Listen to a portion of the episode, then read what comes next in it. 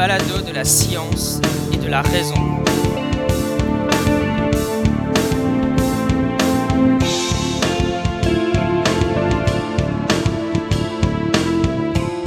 Épisode 6.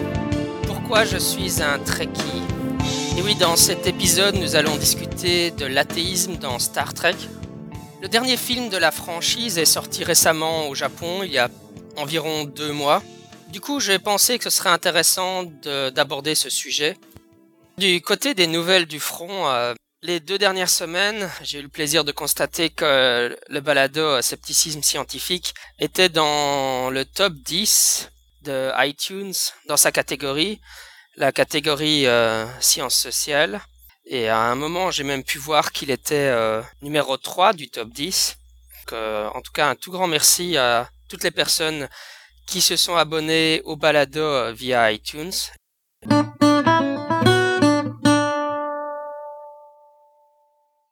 Le week-end dernier, c'était TAM 7, c'est-à-dire The Amazing Meeting numéro 7. The Amazing Meeting est clairement à l'heure actuelle euh, le congrès sceptique le plus euh, populaire au monde. Chaque année, il accueille à peu près un millier de participants à Las Vegas. Il est organisé par la fondation de James Randi, donc de James Randi Educational Foundation, ou rêve pour les intimes.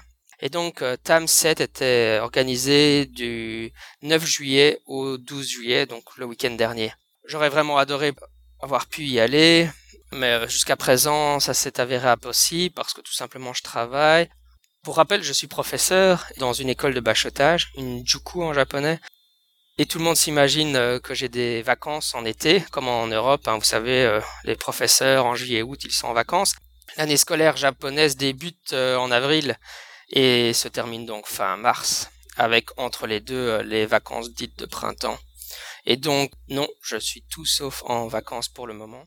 Malgré tout, même si je n'ai pas pu y aller cette année, Stam avait organisé un, un stream live. Donc on pouvait regarder se, dérouler en direct sur le site du JREF. Et euh, bon, évidemment, il y a un énorme décalage horaire entre le Japon et euh, Las Vegas. Je pense que quand il était minuit chez moi, il était 8 heures du matin dans le Nevada. Mais franchement, c'était super de pouvoir enfin regarder en direct au moins quelques-unes des interventions et des conférences. Malheureusement, j'ai raté euh, le test. Il y a eu un test euh, d'une euh, praticienne de la de la dosing en anglais, un pré-test pour le Million Dollar Challenge. Vous savez, si vous arrivez à réaliser dans des conditions contrôlées un phénomène authentiquement paranormal, le JREF vous propose un million de dollars. Et donc en direct, ils ont testé une praticienne de la sourcellerie et euh, elle n'a pas réussi à passer le pré-test. Par contre, oui, j'ai pu regarder, ça c'était vraiment, vraiment sympathique.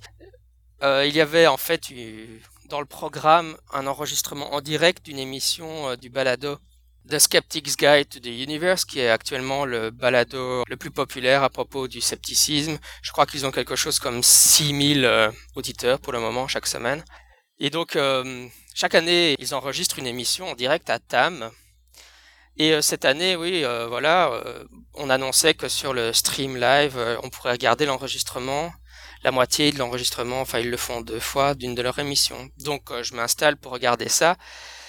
Et aux surprises, au lieu d'avoir l'émission, en fait, nous avons eu droit au mariage en direct de Rebecca Watson. Peut-être que pour vous ça ne dit rien, mais Rebecca Watson, elle est surnommée en anglais de Skeptic. Elle est la fondatrice du site euh, sceptique de Skeptic, qui est un, site web euh, sceptique, mais euh, avec uniquement comme contributrice pour leur blog des, filles en fait, d'où le nom Skeptic, c'est-à-dire des nanas sceptiques.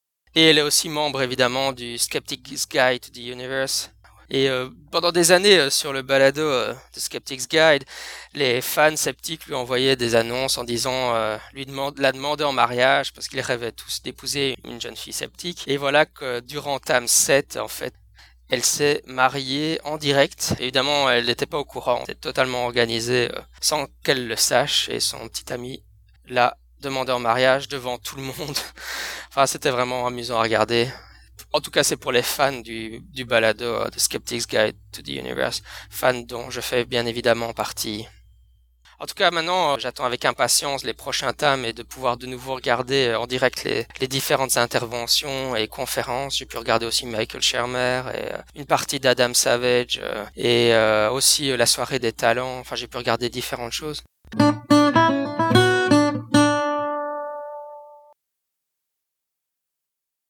J'aimerais faire un errata par rapport à la semaine dernière, à l'épisode 5. En effet, durant cet épisode, Jean-Marc Donadieu a parlé d'une association euh, ufosceptique qui s'appelle euh, le CNEGU et il a appelé euh, le nom de l'association CGNU. C'est incorrect. Le nom correct complet, c'est le comité nord-est des groupes ufologiques, ce qu'il aurait donc dû appeler CNEGU et il s'est donc trompé. Euh, désolé pour euh, l'association. Je pense que dans mon cas, je prononce le nom de cette association CNEGU, tout simplement parce que c'est plus facile. Donc à l'avenir, lorsque je parle du CNEGU, je parle du comité nord-est des groupes ufologiques. Cette précision étant faite, passons à un intermède musical.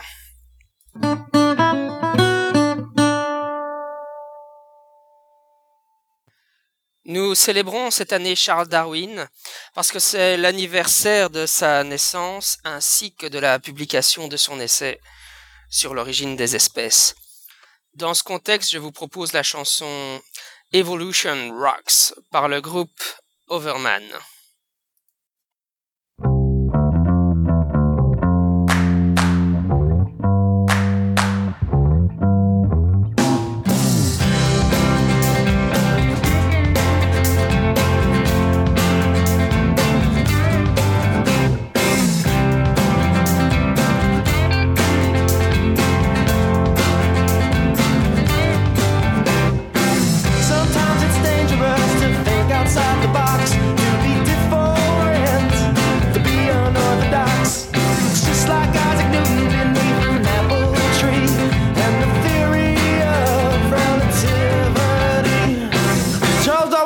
Naturalist. He has some funky ideas about how we exist, and he thought a lot about what makes living things the same.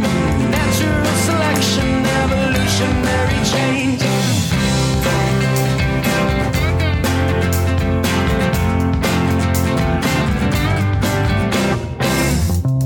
Pre Darwinian science was influenced heavily by theology. It was believed that all organisms were created simultaneously by God, and all life forms were unchanging from the moment of their creation. Darwin thought, this can't be. It was 1831 when the Beagle sailed the sea. On a voyage sowed the seeds for Darwin's place in history. He docked at Tortoise Island with some cactus by the shore. Surrounded by Galapagos creatures they had never seen before. Beaks weren't all the same, so Darwin gave the birds different names. Now back to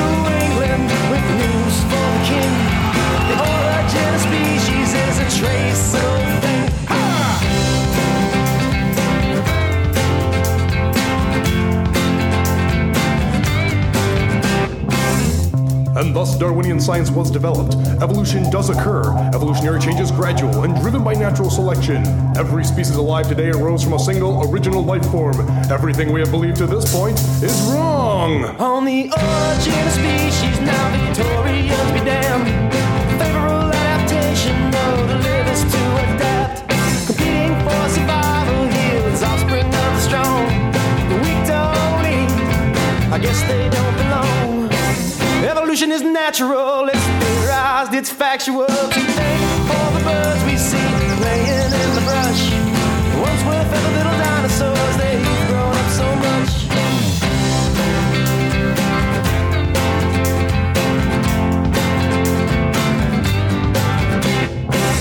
Initially, there was much opposition to Darwin from religious thinkers and some scientists, but it was soon overcome. Evolution was accepted by the middle classes. From so simple a beginning, one of the most important and unifying theories in the history of scientific thought had opened the door to an understanding of the world around us and beyond. So for four billion years now, the tree of life grows on.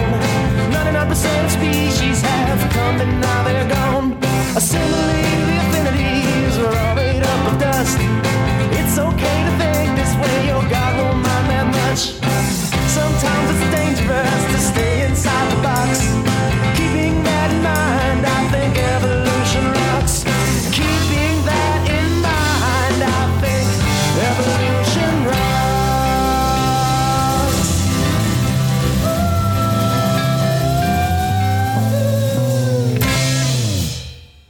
J'espère que vous avez eu l'occasion de voir le dernier film Star Trek, il est vraiment excellent. Il s'agit d'un prélude à la série d'origine avec Kirk, Spock, McCoy et les autres, mais interprété par de jeunes acteurs. Uniquement euh, Leonard Nimoy fait une apparition en tant que star invité dans le rôle d'un Spock vieillissant. Le film est vraiment superbe visuellement parlant. Euh, l'histoire est, c'est une montagne russe. On est vraiment emporté par elle. Les effets spéciaux sont époustouflants. La seule chose qu'on peut vraiment reprocher au film, c'est qu'il n'explore pas euh, les questions philosophiques qui ont été mises au cœur de Star Trek par Gene Roddenberry, son créateur. C'est ce dont je vais discuter maintenant avec vous. Je vais lire en effet un billet euh, que j'ai écrit pour le blog en avril, avant de voir le nouveau film. Je mettrai le lien dans les notes de l'émission, bien évidemment. Je cite. Si vous regardez la série d'origine, ainsi que les premières saisons de la nouvelle génération, vous constaterez qu'aucune religion n'est pratiquée dans la fédération du XXIIIe siècle. Il n'y a pas de pasteur ou de prêtre sur le SS Enterprise. Le christianisme a complètement disparu de la circulation, tout comme l'islam, le judaïsme ou encore le bouddhisme. De plus, les éléments religieux qui apparaissent dans la série sont toujours par la suite complètement démystifiés. Voir par exemple du Apollon dans l'épisode Who Mourns for Adonai. Il faudra attendre la mort de Gene Roddenberry en 1991 pour que de la spiritualité soit réintroduite lentement mais sûrement dans l'univers Trek par son successeur à la tête de la franchise, Rick Berman. Citons par exemple les Bajorans, qui évoquent fortement la diaspora juive. Cette disparition de la religion rejoint l'idée d'un progrès moral à travers le temps, qui est particulièrement bien illustré dans Star Trek Enterprise. Dans cette série située temporellement avant la série d'origine, nous pouvons constater que toutes les espèces se conduisent moins moralement qu'elles ne le feront plus tard. Les humains jurent encore, les Klingons sont extrêmement violents, les Vulcains mentent régulièrement. La disparition de la religion est donc liée tout du moins dans la philosophie de l'histoire au fondement de l'univers Trek avec le développement moral. Soyons clairs. Je ne crois pas un seul instant qu'une telle disparition de la religion soit réellement possible. Les croyances sont liées au fonctionnement cérébral des êtres humains, et donc pour que la religion disparaisse totalement, il faudrait que l'humanité cesse d'être l'humanité, telle que nous la connaissons tout du moins. Et puis bien entendu, il y a les Vulcains, qui pratiquent la logique telle qu'elle fut enseignée par le philosophe Sourak. Lors d'une discussion sur Facebook, un psy-film disait que les Vulcains illustraient selon lui les dérives du rationalisme. Il est cependant clair que la supériorité émotionnelle des humains dans l'univers Trek ne se situe pas du tout sur le plan de la science, mais sur celui de la morale. Parce qu'ils répriment leurs émotions, les Vulcains sont tout simplement moins capables de compassion que les humains. Je ne pense pas du tout que cette critique soit applicable aux sceptiques, car nous savons que science sans conscience n'est que ruine de l'âme. C'est d'ailleurs ce que Spock exprime parfaitement dans le film Star Trek V, l'ultime frontière, lorsqu'il dit Logic is the beginning of wisdom, not the end. Traduction, la logique est le début de la sagesse, non la fin. Un champ philosophique comme la bioéthique est par exemple essentiel pour réfléchir aux conséquences morales des découvertes scientifiques. Fin de citation. La force de la vision de Gene Roddenberry, de Star Trek, est un peu similaire à la chanson de John Lennon, Imagine, lorsqu'il nous dit Imagine no religion, Star Trek est une œuvre de fiction, mais elle nous invite à imaginer un futur pour l'humanité dans lequel la religion aurait disparu.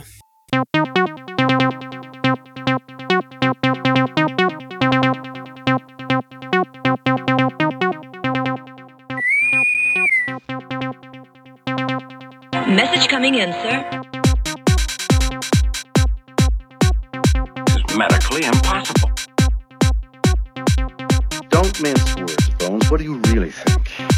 Start your computations for time warp.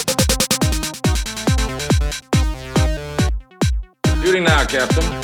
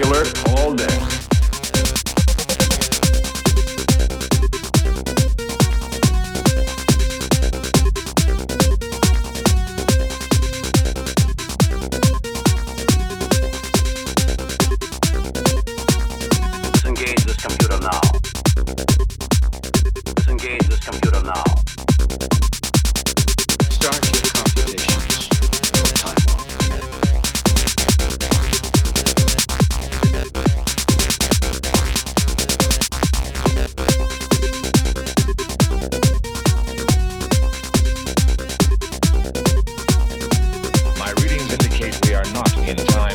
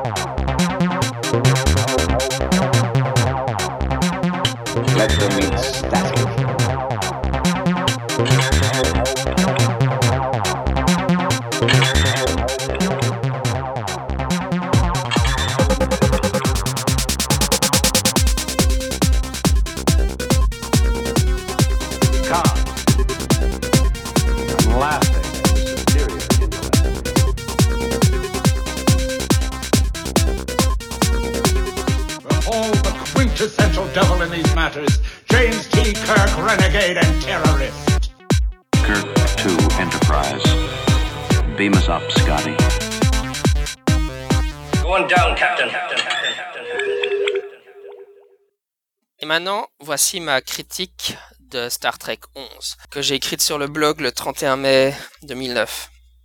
Avec malheureusement un peu de retard par rapport à l'Europe et les États-Unis, j'ai enfin pu découvrir le nouveau film Star Trek. J'étais vraiment inquiet pour l'avenir de la franchise Trek à la fin de la série Enterprise, après seulement 4 saisons. Ce film change la donne du tout au tout. Aujourd'hui, Star Trek n'est plus uniquement quelque chose pour les fans purs et durs de science-fiction, mais pour tout le monde.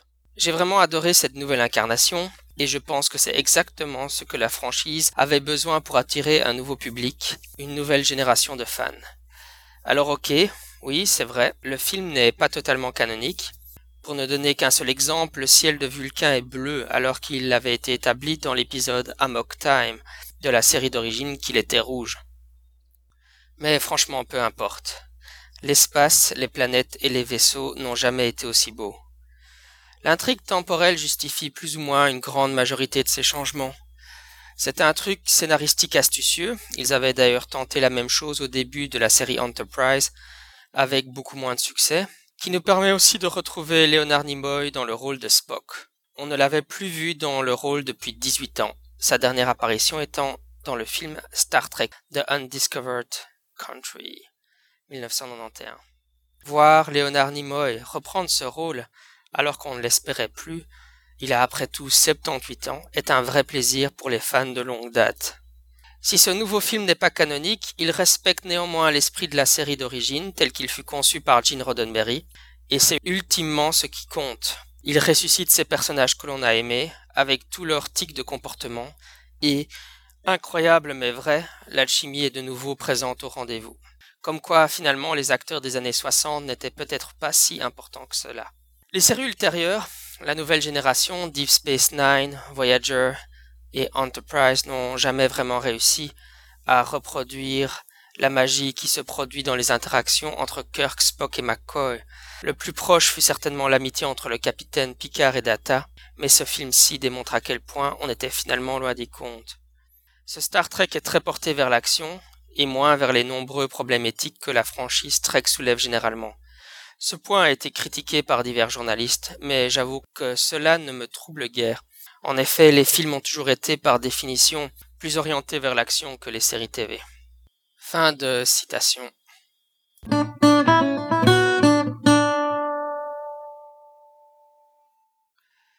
Nous voici arrivés à la fin de cet épisode.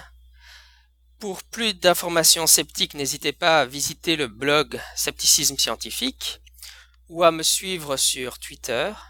Vous pouvez aussi trouver la page Scepticisme scientifique sur Facebook. De plus, euh, si vous avez le temps et l'envie, n'hésitez pas à écrire un commentaire à propos du balado sur iTunes.